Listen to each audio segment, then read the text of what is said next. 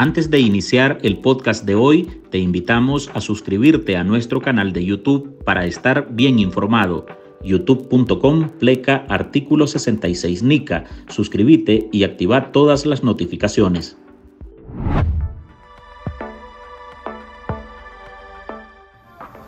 Nicaragua se está desangrando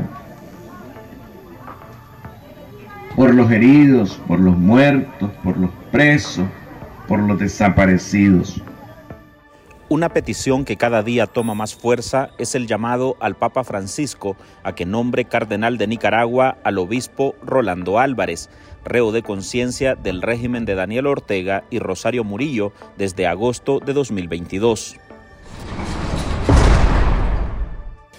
La idea nació del sacerdote jesuita José María Tojeira, vocero de la Compañía de Jesús para Nicaragua, y ha sido secundada públicamente por la defensora de derechos humanos Aide Castillo, la abogada Marta Patricia Molina y el catedrático Ernesto Medina. Dice la policía que somos nosotros los que metemos zozobra. Son ellos los que tienen la calle de la curia acordonada. Son ellos allá en la puerta de mi casa sin dejar entrar a la gente. ¿Quiénes son los que meten zozobra? Basan esa solicitud en las pruebas de fe, coherencia cristiana y el gran ejemplo que representa para todo el pueblo el también administrador apostólico de la diócesis de Estelí, quien resiste en la prisión porque no quiere ser desterrado de su nación. Nos alegra verlo bien. Ah, saludable. ¿Me ves bien? Lo veo bien. Saludable. Sí. ¿Y la cara cómo me la ven? Los opositores ven en el jerarca un símbolo de la resistencia del pueblo de Nicaragua y destacan su mensaje de esperanza y coraje desde la cárcel. El actual cardenal de Nicaragua, Monseñor Leopoldo Brenes, ha anunciado que el 7 de marzo de 2024, a través de una misiva, comunicará al Santo Padre que renunciará a su cargo al cumplir sus 75 años. Bueno, todos los obispos estamos este, obligados a los 75 años enviar nuestra carta de renuncia al servicio de manera directa, pero esa carta se la entregamos al Santo Padre y ya queda en las manos del Santo Padre. Pues.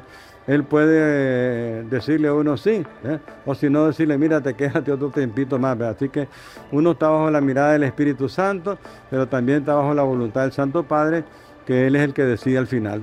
Con esa salida, la probabilidad del nombramiento de un nuevo cardenal es mayor y por eso la oposición puja porque el elegido sea el obispo preso, a quien la dictadura le arrebató hasta su nacionalidad. Por encontrarnos en presencia de un concurso real de delito, las penas de prisión impuestas serán cumplidas en forma sucesiva, por lo que el condenado Rolando José Álvarez Lago deberá de cumplir 26 años de prisión y cuatro meses de efectiva prisión. Ese tema se constituyó en uno de los más comentados esta semana, al igual que el galardón del Premio por la Paz 2023 otorgado a la defensora de derechos humanos Aide Castillo, galardón que otorgó la Asociación de Naciones Unidas de España. Desde Monteverde, en estos días recién pasados, una delegación plural de Monteverde hizo una gira por varios países europeos. Estuvimos en Alemania, en España y en Bélgica. El objetivo de la visita eh, a Europa es realizar incidencia política, eh, presentar a Monteverde como un esfuerzo confluyente de distintos sectores de las fuerzas democráticas nicaragüenses por otro lado, en el ámbito político, una delegación de la iniciativa Monteverde informó que entre el 17 y el 24 de octubre realizó una gira de incidencia por Europa con el propósito de dar a conocer los esfuerzos por lograr materializar la unidad de las fuerzas que trabajan por la conquista de la democracia en Nicaragua, a como describen una tarea que se ha puesto difícil para los críticos de la dictadura sandinista. Hola, soy Álvaro Navarro y hoy en el podcast Ahora de Artículo 66 le presentamos piden al Papa Francisco nombrar al obispo Rolando Álvarez, cardenal de Nicaragua. Marlin Balmaceda consultó con opositores sobre estos temas que destacaron estos últimos cinco días y qué tan probable es que la solicitud sobre el jerarca avance. reunidos y retenidos ya en el octavo día. Es un ejemplo de fe, de ética personal, de resistencia. Es un verdadero guía espiritual. Así describen al obispo Rolando Álvarez, religiosos, defensores de derechos humanos y opositores nicaragüenses, quienes piden al Papa Francisco que nombre al jerarca cardenal una vez se haga efectiva la renuncia de Monseñor Leopoldo Brenes el próximo año. Las noticias que llegan de Nicaragua me han entristecido no poco y no puedo dejar de recordar con preocupación al obispo de Matagalpa, Monseñor Rolando Álvarez,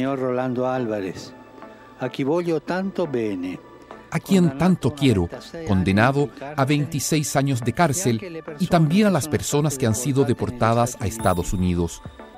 Al obispo Rolando Álvarez, la pareja dictatorial compuesta por Daniel Ortega y Rosario Murillo, lo tomó como su reo de conciencia desde hace un año y dos meses. Primero lo tuvo bajo resguardo domiciliar, pero desde el 9 de febrero de 2023 lo envió bajo aislamiento al sistema penitenciario Jorge Navarro, en castigo porque el prelado se negó al destierro.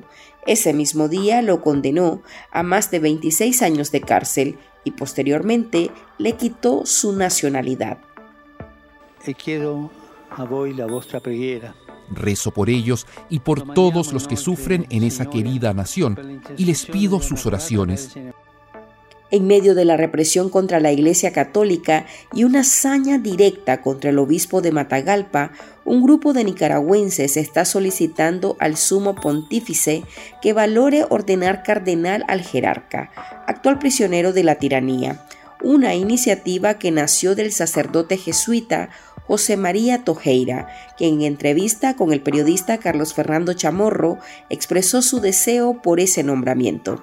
Creo que incluso su silencio es más potente que su voz. En algún momento he dicho que si algo quisiera hacer la iglesia de bueno y de, y de reconocimiento del valor de este hombre, deberían nombrarle cardenal, que es una de las distinciones más importantes que tiene la iglesia. Y bueno, un acto de confianza en un hombre que está arriesgando salud ante una decisión injusta de la dictadura, está arriesgando su propia vida, ¿verdad? Es decir, su propia salud, tanto personal, física como psicológica. Para mí es un gran testimonio y creo que la iglesia debe reconocerlo e insistir en el tema. Debe tener libertad. A una persona que lo condenen a 26 años por traición a la patria, uno dice, ¿qué significa eso?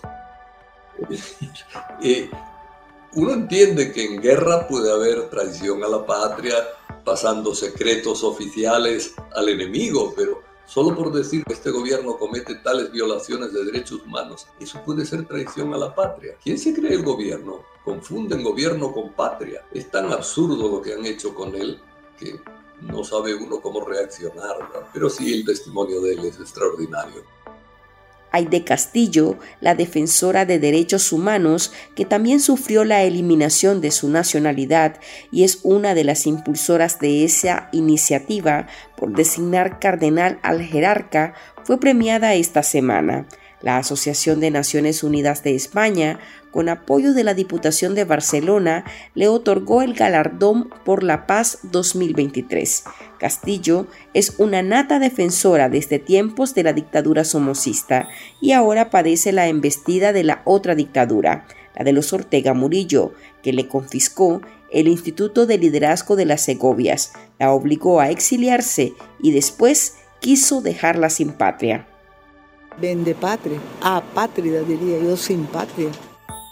Castillo se mostró sorprendida con el premio y reafirmó su compromiso por la libertad de Nicaragua.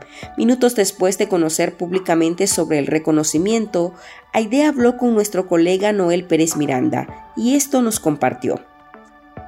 Ellos han valorado, han visto, saben de mi trabajo, que, que, es un trabajo que ha sido territorial, local en mis queridas Segovia, ha sido en Nicaragua y ahora pues que me ha tocado hacer un intenso trabajo internacional para denunciar y, y lograr que el régimen de Nicaragua se declare eh, ilegítimo y que todo el mundo sepa la verdad de que en Nicaragua existe una dictadura criminal, pero que existe un pueblo valiente, digno, que merece realmente un accionar más beligerante de la comunidad internacional para que logremos esa paz que nunca hemos conocido. Castillo dedicó el galardón a su familia, a las madres de Abril que luchan por justicia por sus hijos asesinados en 2018 en el marco de las protestas cívicas y a las personas presas políticas. Cerca de 80 todavía languidecen en las prisiones del orteguismo. Ahora haremos una pausa y al volver hablamos sobre la más reciente gira de un grupo de opositores por Europa para denunciar el avance represivo de los Ortega Murillo. Ya regresamos. En artículo 66, un equipo de periodistas hemos asumido el desafío de seguir informando sobre Nicaragua pese a la persecución, las amenazas, el exilio y el bloqueo impuesto contra la prensa libre Mantener esta trinchera en defensa de las libertades públicas de todos los nicaragüenses es un compromiso que hemos asumido porque Nicaragua nos necesita. El desafío de financiar el periodismo que hacemos sigue vigente y siempre podés ayudarnos con una donación para garantizar la sostenibilidad de nuestra cobertura noticiosa, de las investigaciones que realizamos o la producción de este podcast. Tu contribución ayuda a mantener viva la llama de la libertad. No nos dejes solos. Unite a nuestro programa en artículo66.com pleca donar y contribuí con lo que te sea posible. Toda ayuda, sin importar el monto, es infinitamente vital para nosotros. Recordá artículo66.com pleca donar. Muchas gracias. Hoy conocimos otro informe, otro informe demoledor, demoledor sobre el régimen de Daniel Ortega Rosario Murillo. Los dos, y funcionarios además, ¿no? de diversas estructuras de su gobierno, han cometido al menos desde abril de 2018 graves, graves y sistemáticas violaciones a los derechos humanos en Nicaragua, incluyendo crímenes de lesa humanidad. Esos crímenes de lesa humanidad de más de 350 nicaragüenses, los destierros, desnacionalizaciones, cárcel arbitraria, vigilancia, procesos electorales fraudulentos y el estado de terror que predomina en el país, fueron expuestos por una delegación de opositores que integran la iniciativa Monteverde, quienes estuvieron esta semana en una gira de incidencia por España, Alemania y Bélgica, denunciando esa deriva autoritaria del orteguismo.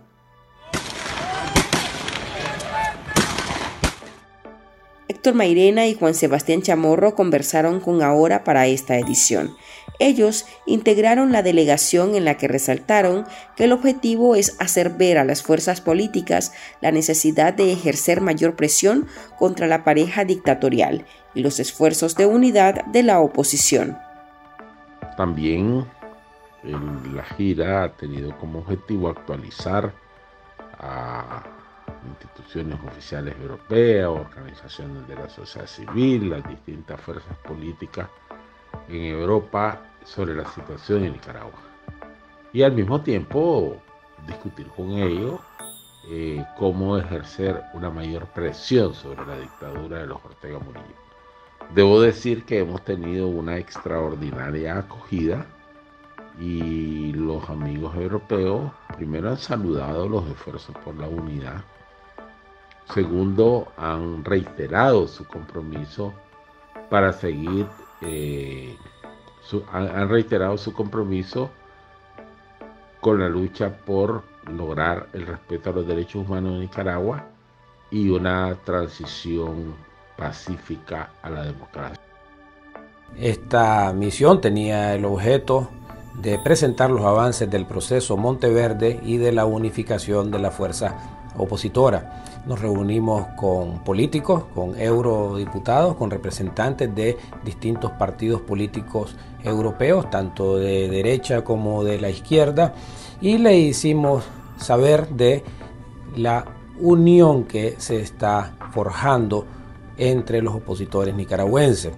Las distintas personalidades que incluían eurodiputados, políticos, un ex jefe de Estado, medios de comunicación y nicaragüenses en el exterior se mostraron muy satisfechos de ver de que Monteverde representaba una fuerza bastante plural y ese fue también el objetivo de la misión, que la misión fuera lo más plural posible. Nos reunimos con la vicepresidenta del Parlamento Europeo, con la bancada Renew Europe, que es la bancada liberal en el Parlamento Europeo, con José Ramón Bauzá, con Javier Nart, Jordi Cañas y con el eurodiputado Leopoldo López Padre. También tuvimos eh, reuniones con el eurodiputado Pablo Arias. Igualmente sostuvimos encuentros con nicaragüenses en el exterior que les externamos nuestra solidaridad y la importancia de seguir en las redes de solidaridad de los nicaragüenses en todas partes del mundo. También tuvimos encuentro con el expresidente del gobierno de España, José María Aznar, y distintas personalidades en Europa. En fin, le quisimos exponer a todas las personas con las que nos reunimos de que la causa de Nicaragua continúa siendo una causa importante a la luz de otras crisis políticas como la del Medio Oriente, como la de Ucrania. Hicimos ver la cercanía que Ortega tiene con Irán, con Rusia, con China, con Siria, eh, a la luz de todos estos conflictos que estamos mencionando. Monteverde, intento de unidad que inició en octubre de 2021, está integrada por 54 dirigentes de diferentes organizaciones políticas y civiles de nicaragüenses en el exilio. Dicen que no pretenden convertirse en una alianza opositora, sino que es un punto de encuentro de nicas que están en contra de la dictadura orteguista, la que desde el 2007 se entronizó en el poder. Hasta aquí llegamos con esta edición de nuestro podcast ahora de este viernes. Recuerde que usted puede sumarse a este programa a través de nuestra línea de donaciones para que podamos seguir ejerciendo el periodismo libre y defendiendo las libertades públicas. Puede dejar su contribución en www.articulo66.com pleca donar. Soy Álvaro Navarro, gracias por escucharnos.